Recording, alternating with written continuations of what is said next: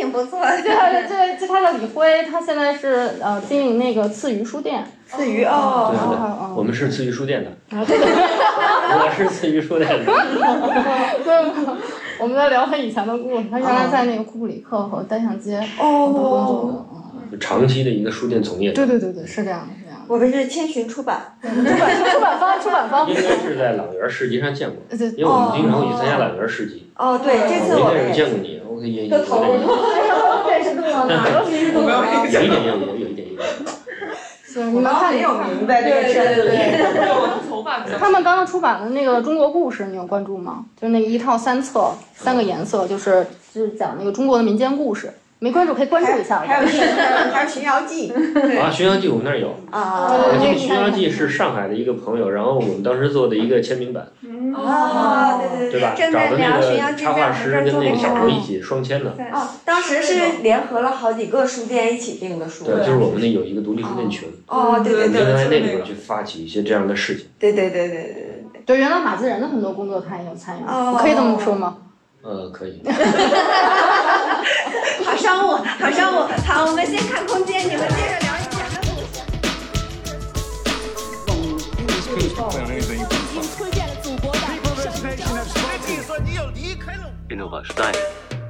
这是一档专注于讨论中国本土社会创新案例的播客这里节目。有温暖的陌生人真，实的社创实用的方法案例。这里是 Low 创斯坦电台，这里是 Low 创斯坦电台，每周三晚每周三晚二十一点准时更新，欢迎大家收听。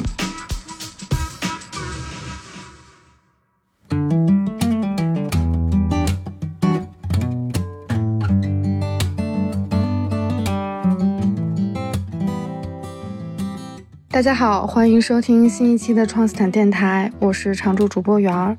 相信不少人和我一样，在十一月听到了一则关于书店的新闻，那就是曾经以颜值著称、堪称网红书店的延吉佑，在微博被爆料已拖欠员工工资数月的消息。延吉佑书店于2014年开设了全国第一家门店，七年间扩增至五十八家，而目前关闭的门店已超过二十家。此外，就在今年，北京盛世情书店、千姿书店、武汉百草园书店、威海布衣书屋等一批实体书店均宣布闭店。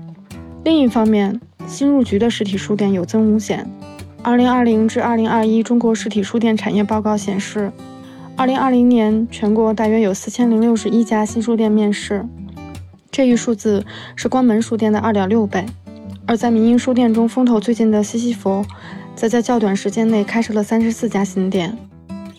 近年来，关于实体书店，机遇和危机一样不绝于耳。除了独立与连锁的对垒之外，越来越多的书店从以书为绝对主角，转变为书与诸多消费品类并行的复合式空间。这种综合变化被广州一二零零书店的创始人刘二喜形象地比喻为从民宿到酒店。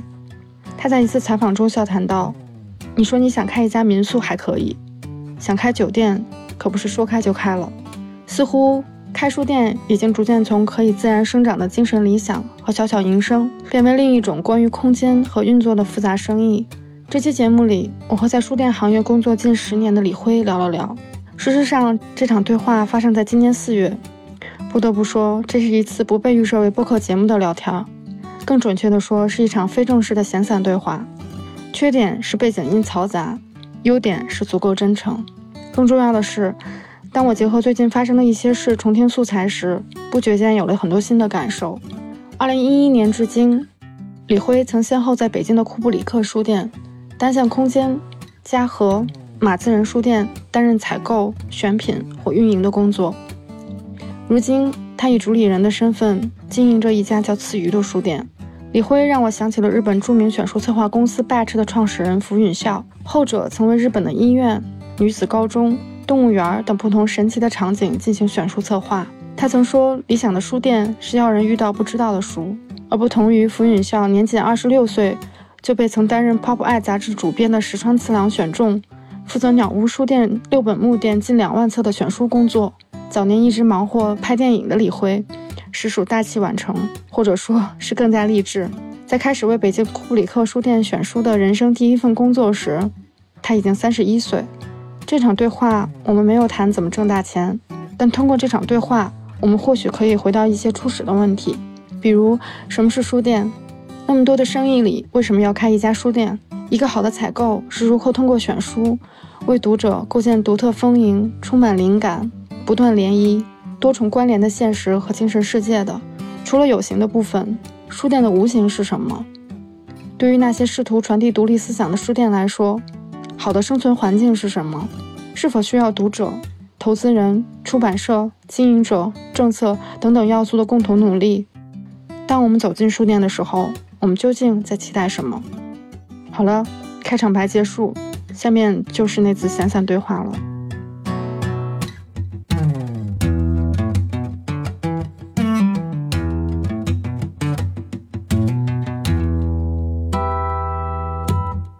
是先最开始去的库布里克，对，哦，就第一第一个工作就是库布里克做选品。我拍完东西之后没有钱了，嗯我必须找一份工作。嗯，那 OK，这时候去了库布里克，注册了豆瓣儿，注册豆瓣儿是第一步是吧？你注册豆瓣儿，然后豆瓣儿他们的那个之前认识的一些朋友说，你注册一个豆瓣儿，豆瓣儿上会有一些招聘的，比如你想去从事文化行业嘛，然后我就注册了豆瓣儿，然后就看，偶然看到了库布里克招聘嘛，然后我就投了个简历，投了个简历，然后当时简历的要求就是你在读什么书，读过什么书，然后对一些书的什么什么想法。然后没有要求你，就是说你你对职业，就是你对你的专业有什么样的一个一个描述？其实我没有专业，好啊，对，我没有做过这。个。然后后来就去跟那个就小飞去聊嘛，然后就就哎，反正我们俩那天聊了，应该是半个小时，我们俩聊了得有俩小时，聊聊得挺好。然后他说嗯不错，你那个呃可以下周然后就来上班。我说行，然后就去办入职。那是几几年的事儿？嗯，几几年的事儿？那是？一一年，库布里克就那天我去跟那个导演聊，其实他最早是在 MoMA，嗯，就在书店跟影院对面那个小酒馆开了一个电影小对酒馆。对对对对，那还是一一到一四年、一五年那个那个时间段，然后他当时自己也做制片，也做导演，然后他当时那天找我去聊，他就说，他说当时你们库布里克的那个团队，我想整个的挖过来，然后去帮我做我的那个空间。嗯他说，呃，从他的角度来说，就是你们完成了一次润物细无声的行为艺术。他说，你看，在中国这样一个大的、核心的北京的东直门的这个地块儿，突然有一家香港的书店，对，啊、这就是一个它让整个不可 MoMA 思议都很的一个神奇事情。其实从那个嗯我的理解来说，就是因为他是零九年底开业的嘛，他是最早的把一种生活方式，其实它有一点像社区的生活方式。嗯就香港可能还会有社区，因为它它有那个体系嘛，是的对吧？然后它是把这一套社区的文化、生活、消费方式、文化生活的方式，然后落到了北京这个地方。呃，电影院、咖啡厅加书店，这在之前是没有的，在国内都没有的。他们是不不会在一起联系到一起的。书店就是书店，咖啡厅就是咖啡厅，电影院就是电影院，但是他把它融到了一个社区的一个小的且可以场景里，且可以是彼此真的关联的。对嗯非常的就是他们之间互动性也很强。嗯他一直很默默无闻，我觉得有很大原因，可能就是姜志强先生他自身就是很很低调的，他不会要求，就我们在的时候，他没有没有那种很硬性的 KPI，他不会说你一年必须挣多少钱，嗯然后把这数据，他他希望的就是第一你做好服务，因为香港那边他还是更注重的就是服务，第一个就是你的服务，第二一个就是你的内容，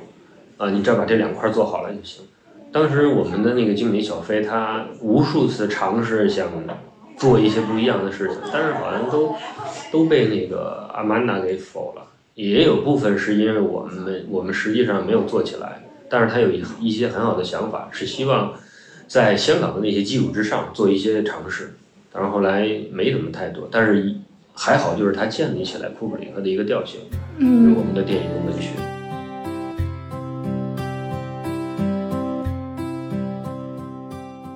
李辉谈到的位于北京当代 MoMA 的库布里克书店，对我来说也有不少私人记忆。百老汇电影院和书店仿佛在一个城中心建立起关于电影和文学的梦幻岛。书店绿色的装潢温暖舒适而不张扬。虽然摩登的高档小区不是人人住得起，但这里欢迎所有人。从大学至今，我都是那里的常客。书店里有经典的、分类细致的国内外文学和电影书籍，也有绘本和随笔。特别是门口会摆上各种各样的外文电影杂志，总能看到国际上最新的影评和影人采访。书店还有常设的展览区域，温柔而有故事的插画、植物、文具或是手工艺。疫情前，书店里还常常举办各种各样的关于图书的活动。印象最深的是未来事务管理局在那里举办的关于一本叫《时间不存在》的科幻小说集发布会，现场几乎是一次科幻文学历史漫游课。这不禁让我想起了这家书店的源头，也就是位于香港的油麻地百老汇电影中心的那家库布里克。我大概永远也忘不了书店里的本地诗歌角，和甜点师用巧克力酱根据每个客人的样貌在盘子上画的简笔头像。我记得我曾在那里同时买下过香港著名作家野思的诗集，和关于消费主义的学术著作。在香港生活的日子里，这里几乎成为了我走进一个城市精神内部的窗口。再回到北京，库布里克也仿佛成了一种双城的串联。我也更加好奇，十年前的李辉究竟是如何在这场行为艺术，或者是说基于截然不同的文化土壤中开展工作并打开局面的。而十年间，这片在当年可以开展行为艺术的土壤发生了怎样的变化？然后那个时候空白，不知道怎么，但是我就开始选品了，是吗？对，开始选品。但是你过往是有阅读的嘛，对吧？你有一些多多少少有一些阅读经验，以及有一些数据嘛，就是你去学习嘛。嗯。但是可能就是比较执着啊，就是这个事儿你要做了就把它做好嘛。摩羯可能都这样，对吧？就是你要做，你把它做好了，哪怕你做你做的不好，你尝试了，你最最多就是离职嘛。然后就开始做，然后后来就是反正做的还挺好。那时候在库布里克结识了很多出版社、现代出版社的一些可能已经做到主编的一些人，嗯，就是那个时候结下的一些友谊。他们那个时候就，因为你是第一份工作，就是我我我真正是我第一份工作，就我已经快那时候我想想啊，我是二零零二零一一年，我是八一年的，我三十一岁才开始第一份工作，对吧？我也是一个励志的，好励志哦，说。然后就就就。第一份工作，然后就好好做，嗯，然后就做各种各样的尝试。我记得印象特别深刻，就是我们去谈一家叫上海世纪，它是一个特别大的出版集团，然后它基本上就是不太会给你开户，但是那个时候还是可以开户的，就是它有一个条件，就是允许了你就能开。然后当时我就去先跟他谈嘛，然后去做现款，然后后来终于满一年了，我就兴致勃勃的拿打了一页的我们的销售数据以及数据分析。然后就去参加那个北京书展嘛，每一年的一月份嘛，一月中旬都是北京书展。然后我就去找到那个摊位，找到他们那个发型老师以及他们那个发型主任，我一个叫蒲渊，一个叫吴威，现在还在呢。然后我就跟他们说，我说你看我们的销售数据，我说我们大概这一年卖了不到十万，然后你们的占比是属于我们库布里克书店占比达到百分之二十左右的一个比例，很高了。然后他看了一眼，啊，他说。那个你们这个还不如那个西西弗那个名头呢，然后我我就我就说啊是啊我说是吗？他说是是，我说那那怎么办呢？他说嗯，他说不过很好，我觉得你们那空间也好，然后说了一大堆，然后我我觉得你们是在认真做事情，那就很简单，我觉得你们在认真做事情，那我给你开个户吧，就是一一年二十一世纪初的时候，啊不能算初了，就是。就是那个时间，那个时间段的时候，整个行业还是 OK 的。嗯，那时候还没遭遇有一个书店叫什么光合作用的倒闭。嗯，对，那时候是。对，那个事情是影响很大的，对整个出版界，因为只有在中国才会有先书后款的这种。你无论是在哪个国家，它都是你先把钱给了我，我才会给你书。嗯，在中国它就是我可以先给你书，我给你一个账期，三个月、六个月、一年，只是说我们在合作的关系的建立是否是能够达到这个信任度。嗯。它是可以的，在中国也是有这种制度。嗯，你知道现在不一样，现在出版社有很多渠道，它不不见得通过你，嗯，它可能淘宝、京东、当当、自媒体、微店，然后天猫，它可以有自己很多方式去弄。所以说，现在中国出版就是一个畸形啊。日本有一个呃呃，当时有一篇日本人写的一篇文章，就是说中国的一个出版界，他就觉得在他们日本就是很简单，出版方就做出版的事儿。中中盘商就做中盘的事儿，书店就做零售的事儿，呃，大家各自做好各自的事情，然后形成一个很优良的一个生态，这样大家可以赚到大家各自该赚到的钱。你如果一旦出版界你你又做中盘，你又做零售，那中盘跟零售去干嘛？其实这是一个畸形的事，这不是一个很很良性的一种商业行为。在日本就是那样，你便利店、书店都可以卖书卖杂志。嗯，但是你都要透过一个中盘商，或者是你直接跟出版社去嗯沟通，这都是 OK 的。但是你出版社不能 自己去买，嗯这个就是你你打破规则，你打破整个出版界的一个规则了。所以谁在为京东和当当选书呢？他们自己啊，他们自己有团队，嗯他们是基于算法嘛，其实他们两个是互相伤害。嗯他最终伤害的怎么说呢？呃，其实是图书本身嘛，对吧？对图书本身是你一个商品有价格跟价值，对吧？但是价格不是衡量价值的，它的价图书的价值不是那个定价的那个价格所能所能表现出来。嗯但是现在就是有一个共识了，我二十块钱可以买三本书，嗯而不是说我要花三十块钱去买一个很好的作者去读这、嗯这本书，我愿意去读他的文。嗯大家先一想到书就是，哎呀，当当在五折促销，还会返你二十块钱的券儿。嗯。当然这个现在大家一个购买的一个最基础的一个一个一个想法了。嗯。对现在就是大数据就会嗯。改变一些，嗯。就是铸造你的消费习惯，嗯。进而把你的钱从你的口袋里取出来，嗯。而且还当我们都都飞快的使用数字支付的时候，那那就是一串数字啊，你就没有意识到，是。你就不会意识到，啊，我的一百块钱没了没有，只是六十八块九，可能这也是一个数字而已。嗯那你真正的从兜里边，我又想起我爸爸来了，拿出钱来说，哎，你去支付，你拿钱，啊，这真是真是五十块钱，然后没有了。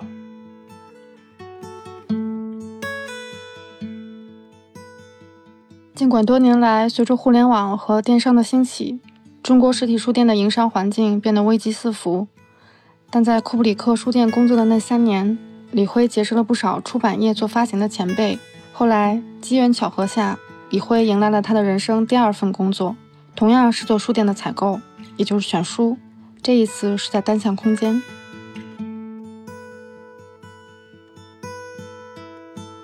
哎，你觉得这个就是，我觉得它是一个媒体属性非常强的，嗯就是所有的书店里边可能就是它的媒体属性最强，因为它那些创始人余威啊、张帆啊，还是徐瑞啊，最早都是传统媒体出身，纸媒，然后后来到互联网、搜狐文化，然后再到其他，他们可能不太清楚自己的一个发展的一个路径，但是他们很清楚他们这个媒体的这种这种这种自身的这种基因，所以说他们一旦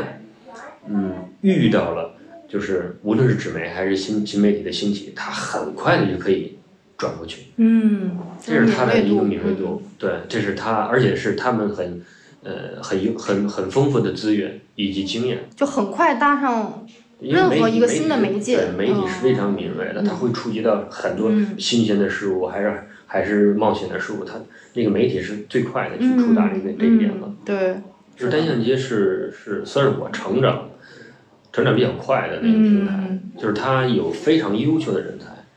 像吴奇、Kiva，嗯，之前的那个维纳，然后到所有的那些人，其实他们都是非常，一个是有想法，就是追求自由，然后有态度，然后积极去做事情，就是很快就可以完成，因为他们是有一点家庭式的那种那种那种感受，它不是一个现代公司制度的一个，就是截止到现在都是。怎么讲？就是你现在的公司制度应该就是说你有相应的，你有岗位，然后你有职责，你有 KPI，你有什么什么那个，都是一套的嘛。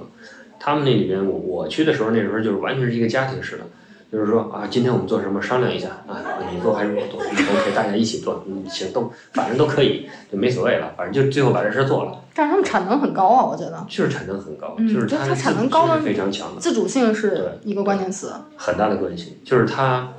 就是你怎么如何去挖的挖掘这个人的一个自主，他想做的事儿能动性嘛，就是那个是非常重要的。就我们一开会，可能就是呃张帆先说，因为他是 C O C E O 嘛，然后他会说一些事务性的东西，然后余威就会出来，然后讲一些就是事务性之上的，那个上的是吗？然后最后就是徐瑞，那徐瑞出来之后就是余威上面，虚无缥缈的东西，就是我们要开到缅甸仰光，我们要开到伦敦，嗯我们要开到哪里哪里，啊，我们要要开到那个那个那个那个那个那个书店的已经关门的那个叫莎士比亚书店的对面，反正他就是属于那种就是虚无缥缈的，但是他可以就是某种希望嘛，对吧？从他的角度来说，我觉得他是相信的。当然我们是不信的。对我们其实也是相信的。这个事情其实我觉得他的他没有一个企业文化但是他有一个精神领袖。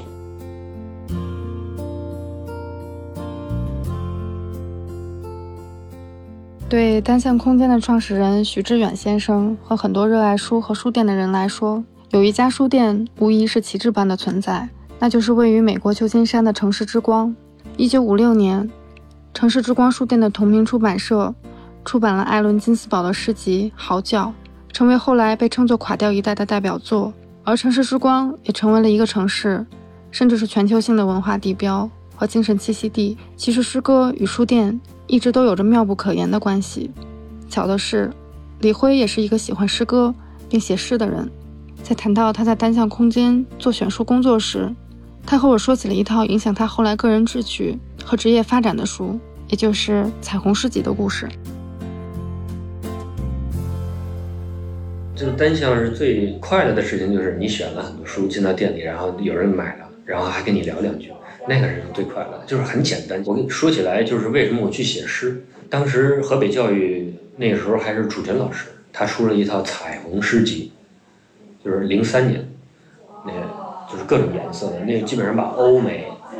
亚洲所有的亚诗人全部都集合到一起，而且是找的相对来说比较优秀的那个译者。可能译者自身也是诗人，呃，就那套书现在你收齐了也也值个万八千的。然后就是那套诗集非常非常的呃，彩虹那一套是是是关于那个呃欧美，然后亚洲，然后他还出了一些小的小开本的，就这么一小点儿，然后是关于国内诗人，基本上也收全了，就是现在在诗坛上。就是有有名气的那些诗人，基本上都是被他给出全了。那是一次诗歌盛会，嗯，盛况空前，没有的在之前。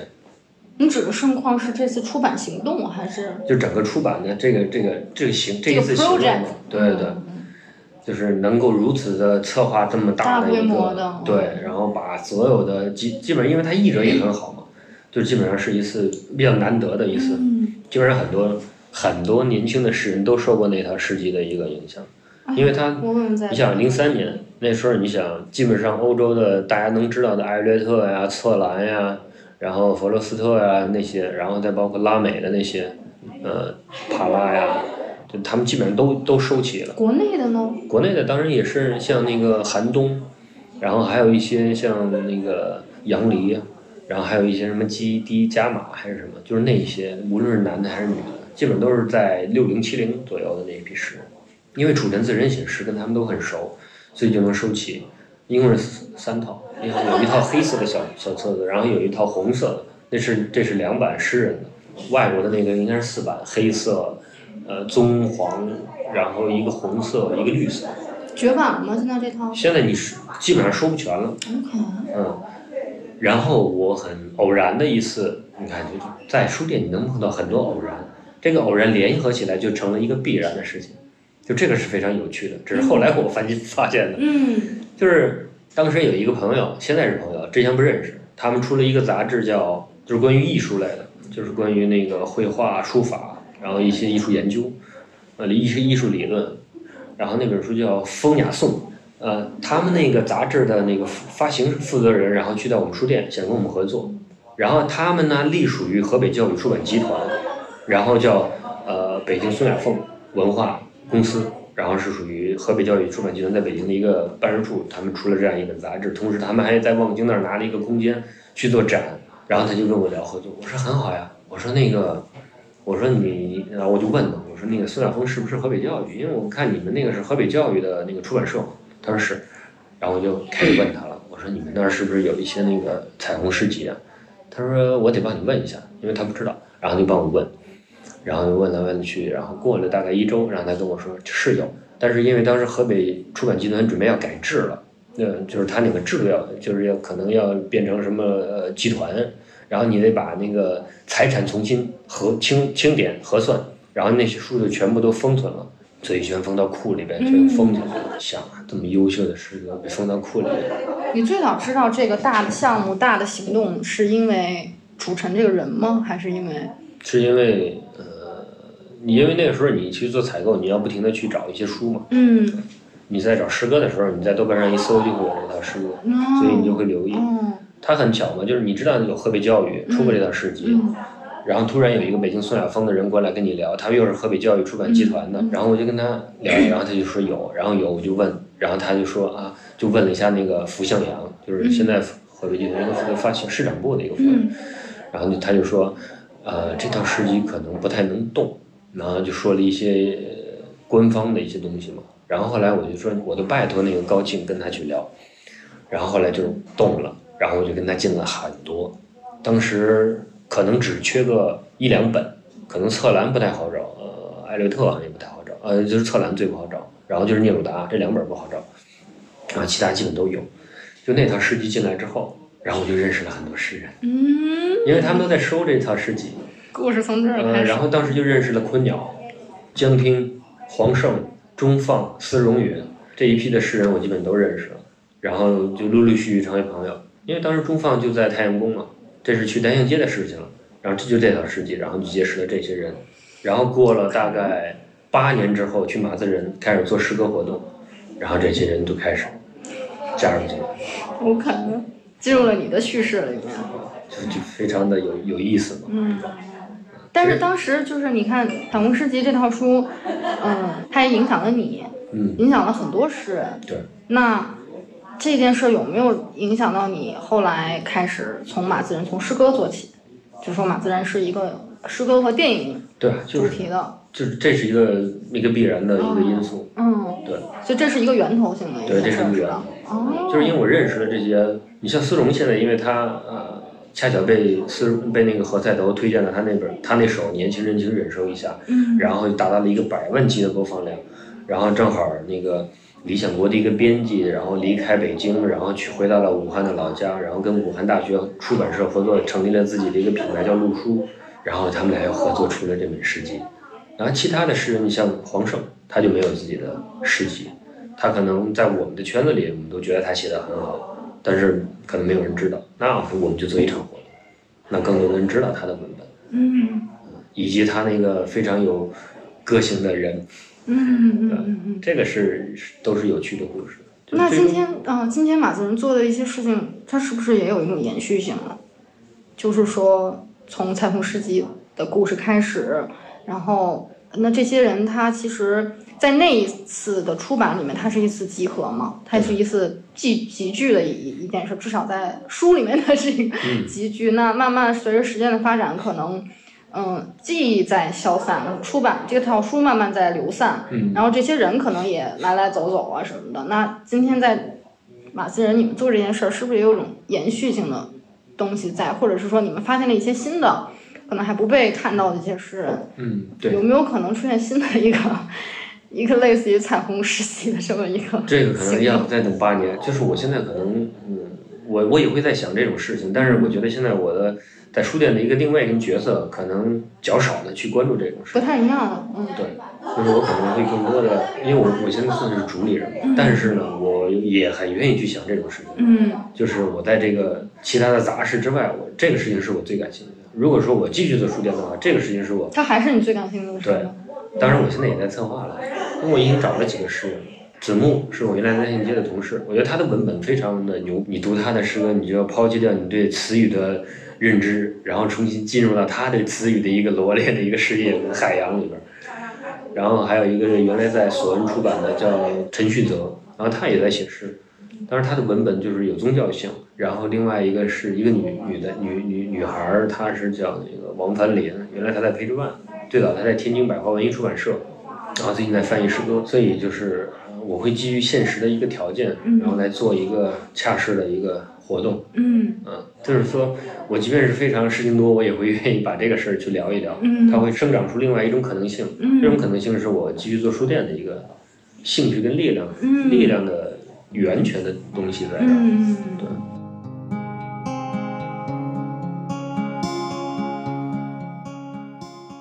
说起来，马思仁书店也是我这两年常去的书店。李慧在马思仁书店工作的时候，策划了一个叫“向陌生人致敬”的系列活动，邀请了很多优秀的中国青年诗人在书店里做朗诵会、分享会、放映会等等。仅有四个人的小团队，短时间内让一家书店成为北京又一个充满热情的文化交流地。我记得在那里，我看过李慧的前同事 Kiva 导演的关于黄灿仁的纪录片《日常的奇迹》。参加过诗人好友红杏和实验乐队合作的诗歌朗诵会，花重金买过诗人夏雨的诗集，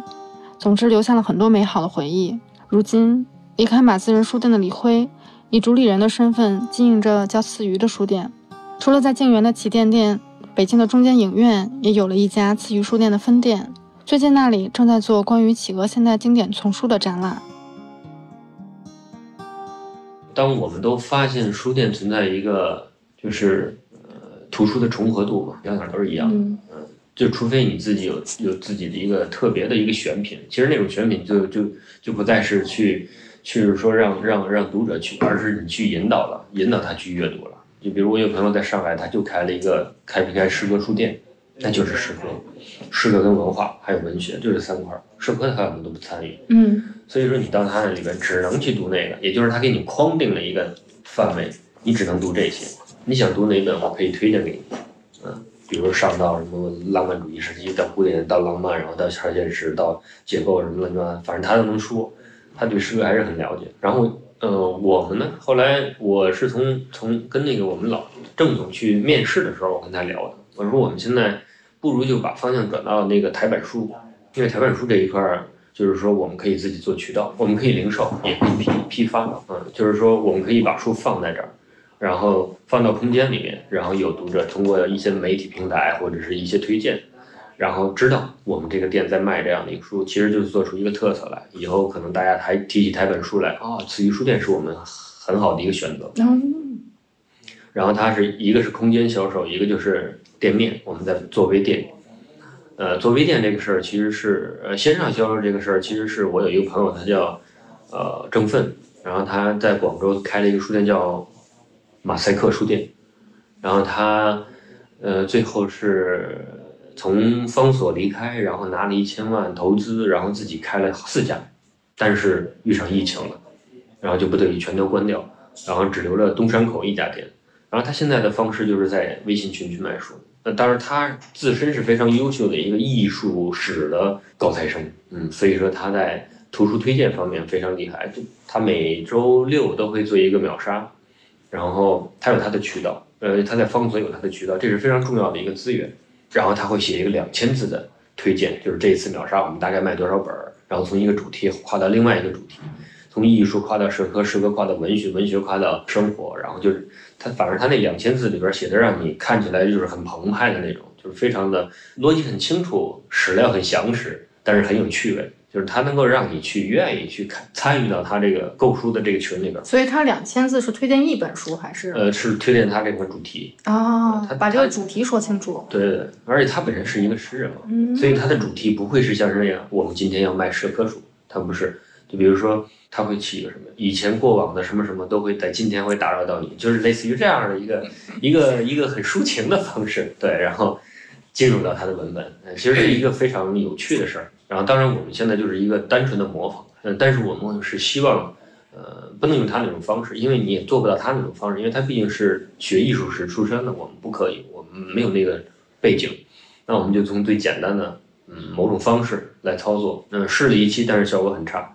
可能下次我们要改变一下策略来做这个事儿。然后这是零售嘛，这两块儿，一个是线上，一个是线下。然后后来，嗯，一个很很偶然的机会，举一个实例吧，嗯就是我们拿到了一本那个呃泰国的一个导演叫阿阿比查邦，他在一九年的时候在台湾做了一次展览。那当时，这个展览就包含的内容非常多了，就是影有影像、有动态的、有静静态的，然后还有他的一些装置艺术作品，然后还有其他的一些内容。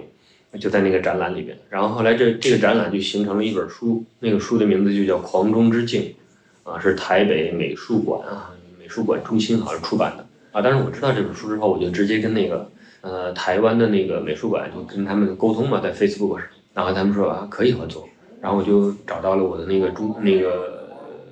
进出口公司的合作方嘛，然后我说我想进这本书，然后他就帮我去学，学完了这一看就剩六十本了，我说那我就都要了。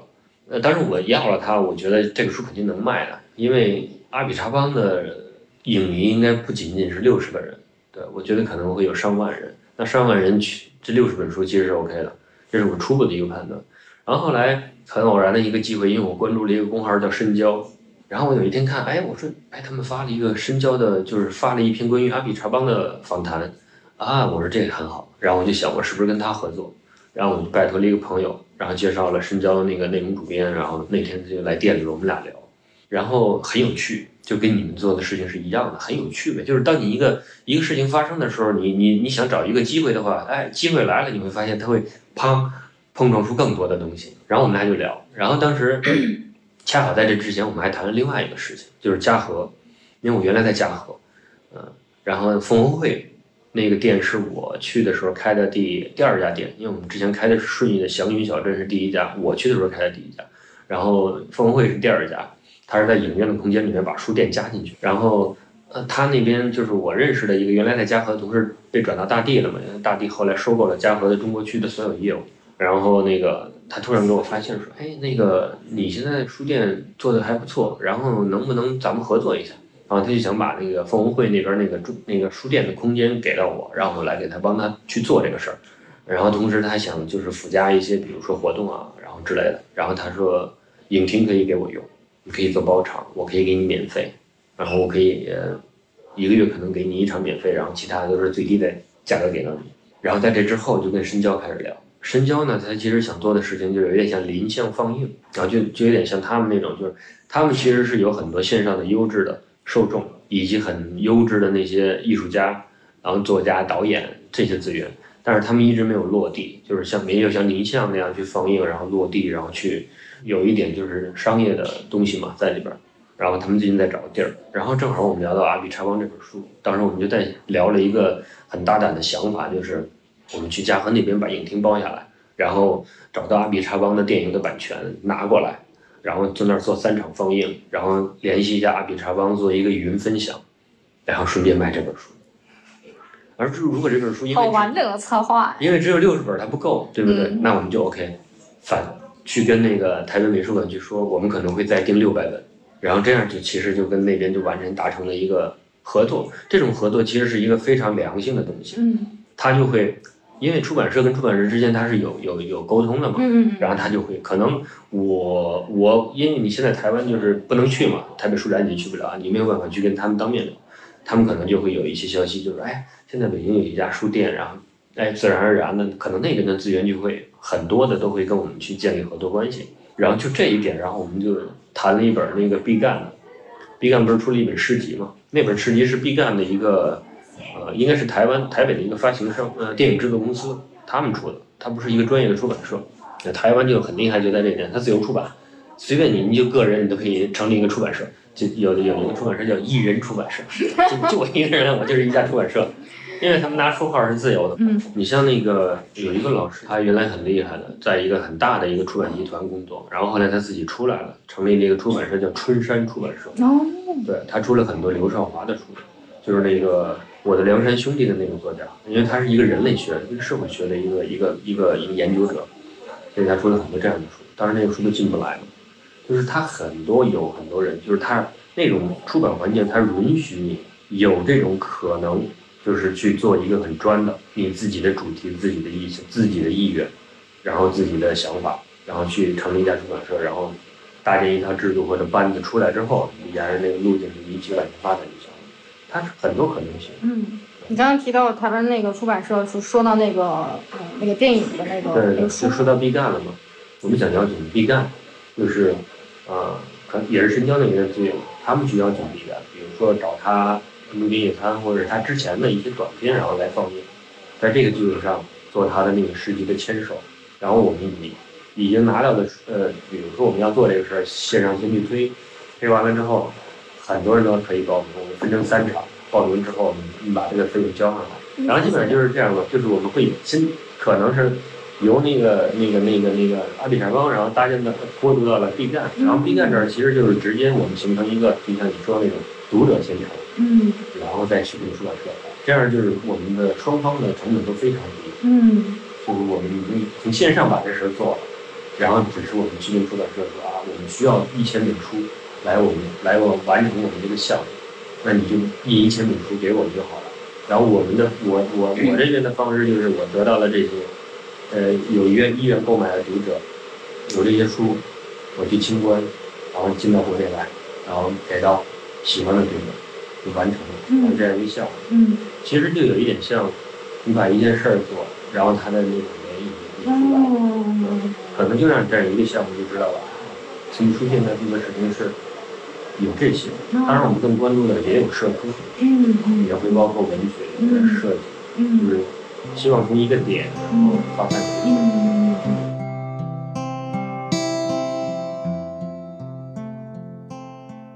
李辉谈到的从一个点散发出去，让我想到日本森冈书店的主理人森冈都行。他的书店特色是一册一室，也就是一段时间内店内只销售一本书，而整个书店空间会按照策展的思路，根据书店的内容陈列相关的物品。比如在展出一本摄影集时，因为摄影集的拍摄对象佐藤初女是来自日本青森县的慈善家和教育家，除了摄影集，展出期间。来到店里的人还会在店内看到正在出售的青森县产的苹果。其实书店和一本书一样，具有丰富的延展性，构建并勾连着现实与精神的双重世界。在聊天的最后，我问到李辉，这么多年在书店行当工作，从采购、选品到经营者，对书店来说最重要的是什么？它的存在到底有什么样的意义？我做书店这么多年，其实我我最关心的是来书店的读者。嗯我希望，因为我觉得他们有的人比比我们要厉害得多，真的。嗯就是不要以为就是你在那儿买个书选个品，然后他给你买走了，你就觉得你是什么了？你不是，其实读者更厉害，嗯真的特别厉害。然后我就希望就是说，呃，让更多的去读者，然后来加入到我们书店里面。就比如说我们在做的跟次跟那个做书一起做的那个图书漂流计划，这个事情也很简单。那要说跟做书的故事了啊，跟刘松认识很早，然后他后来自己做做书这个这个这个品牌，然后就是想做一个编辑与读者、编辑与编辑以及那个书店与编辑之间的一个一个平台，然后做到现在也蛮好。然后他们就是会有很多很多那个样书，因为他们要做文章的图书推荐嘛，嗯。然后他们就会收到很多样书，但是很多样书呢就在他们办公室堆不下了，那正好我们书店有空间，我说你放到这儿，然后我们一起来策划一个事情，就是这个书可以，你作为一个读者，你知道的这个消息，你可以来书店，然后比如说你看了一本书，你可可以写一个读后感，那么叫多啊，简短的一个书评，然后你把这个书名发给我们，我们觉得 OK，我们在公众号啊，就在词语书店公众号帮你们发一下，可能那个集合之后，我们会在做书的公众号用一个二三条去再去推一下，然后这本书你就可以拿走了。嗯，如果你不愿意拿走，你可以放在店里，里面加一个小纸条或者类似的，就不再是选书的人来推荐，而是读者来推荐这本书。对对，最终就是啊，这可能就是你的一个家，对吧？嗯，因为你只有你的自己的家，你才愿意去见着它。就是我从库布里克到现在，就我在做事情，然后很多人知道我在做事情，那他们愿意跟我一起做事情，我觉得这样就好了。嗯你说你你有更大的一个一个东西，就像你们在做这个事情的时候，你就是从一个人一个人一个家庭一个家庭开始往外辐射，这是一个缓慢慢慢的过程。你说你真正能影响到两千万人口吗？我觉得不可能。嗯对，我觉得我就做好书店自己的一个基础性的东西，然后去呃影响到我们能够影响到的人，就 OK 了。嗯就可能就是一个切片下来，你看到啊，慈溪书店就是这一小块儿，然后单线街是这么一大块儿，然后马甸是这样一大块儿，西西弗是这么一大片。嗯那那好 OK 啊，这就是一个所谓的琥珀了嘛，定住了。嗯我们就是那些，可能慢慢的它还会渗嘛。对，我觉得这是，呃首先投资人不着急，我也不着急，那我就把我们的品牌的调性做出来，就是从书店的一个发展的发展史的角度去看，最早的是书店一点零版，它就是一个卖书的地儿，然后到二点零，可能就是加入了餐饮，嗯，到了三点零，可能它就是加入了书、餐饮、文化活动。嗯然后可能，呃，这个文化活动就非常丰富了，因为它是最终你是人到这个空间里面，然后去感受、去体验，甚至是你可以提出你自己的创意、创新的方式，然后来加入到增补这个内容。我觉得，首先书店它是一个空间，有一个物理属性，那里边可以放你想放的，做你想做的。但是其实我们应该抛开这个，就是我们书店其实可以作为一个无形的东西。嗯然后移植到任何一个空间里去啊，就比如现在我们在做的那个承德项目，当然它很强的是商业属性、商业行为，就是我要给他配书，我要给他做活动，我要给他做什么，因为它里边有一个别墅区啊，当然我是想赚他这笔钱，但是同时我其实想默默的让那些有钱人从那个书架上看到一本，可能我们放置了一本某某一种关于艺术的或者文学类的书，嗯，对，其实就是 就是就是那种，可能我们还会在嗯。在那个嗯，因为它有一个儿童区，我们规划了一个儿童区，儿童区里边儿可能会给小孩配一本儿，啊，比如说之前楚晨出的那一套给孩子讲历史、讲宗教、讲死亡、嗯讲各种各样的东西，我觉得那套书就很好，啊，就可能会配一个这样的东西。创展关于性我教育。们不会去 明目张胆的告诉你我们在做什么，但是我们可以，你一个小孩儿，我觉得他就像我最近看那个乔治斯坦纳的书一样，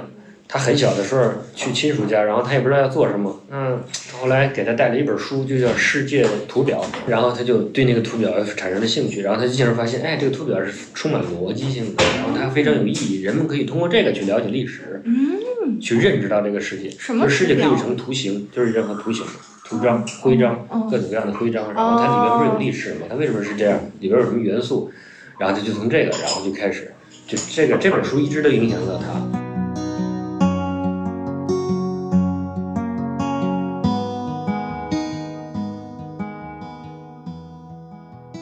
节目的最后，按照思维惯性，似乎应该畅想下未来了。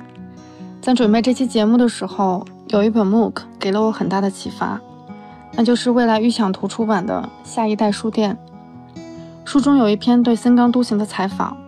当森冈先生被问到人们对书店的需求发生了什么变化，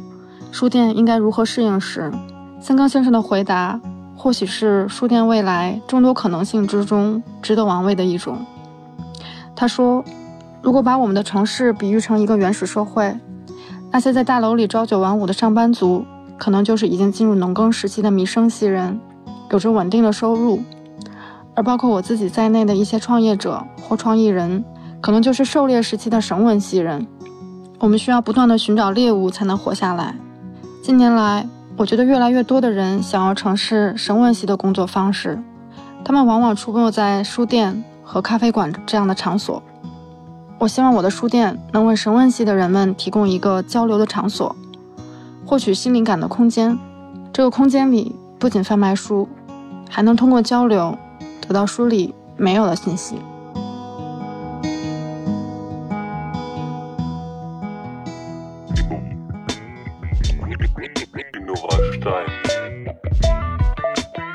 位听众朋友，如果你喜欢这档播客，欢迎加入我们的微信群进行更多的讨论。入群的方式呢，打开微信搜索 L O L C S T 二零二零，马上就可以申请加入。我想想啊，讲讲几个故事很有意思的，就是安乐唯一的一个女签约的女演员嘛，汤唯，她经常去书店。我们那时候在那个吧台的后边有一个有一面墙是卖 CD 的，嗯，然后她后来就问，哎，她说那个服务员。啊，我就过来了。哎，我一看，哎呀，汤唯，很紧张。你帮我推荐两那个几张那个那个那个那个 CD 吧。我说我这个国外的音乐不太熟，国内的民谣我倒是熟悉一点。啊，他说啊，那你推荐谁呢？国内的？然后我就啊，他说行，那我我自己看看吧。我说行。然后后来买了一个买的谁的？万晓利的还是谁的？然后还买了一个国外的一个那民谣，呃，是民谣吗？还是爵士？然后买了两张 CD，然后就走了。然后有一次碰到贾樟柯。因为贾樟柯经常会在百老汇做活动嘛，嗯，然后他们正在后边聊，是做采访的，好像有一个媒体采访他，然后我一回头一看，哎，我说假的，从小的时候就看见，然后我跟站台，开场白是吗？对对对，没有没有，我没跟他开场白，哦，然后他们正在聊聊聊聊完了之后，然后那个他们正吸，就是就就是空隙嘛，聊完了，然后之后就正正正在四处看，然后我就转到我吧台后面，我说，哎，贾导你好，哎。然后我就走了。就我们一开会，可能就是呃张帆先说，然后他会说一些事务性的东西，余威就会出来，然后讲一些事务性之上的。形而上的是吗？最后就是徐志远，那徐志远出来之后就是余威上面，虚无缥缈的东西，就是我们要开到缅甸仰光，我们要开到伦敦，嗯，我们要开到哪里哪里。Oh！我们要开到已经关门的那个叫莎士比亚书店的对面，反正他就是属于那种就是虚无缥缈的，就是某种希望嘛，对吧？这个事情其实他没有一个企业文化，但是他有一个精神领袖。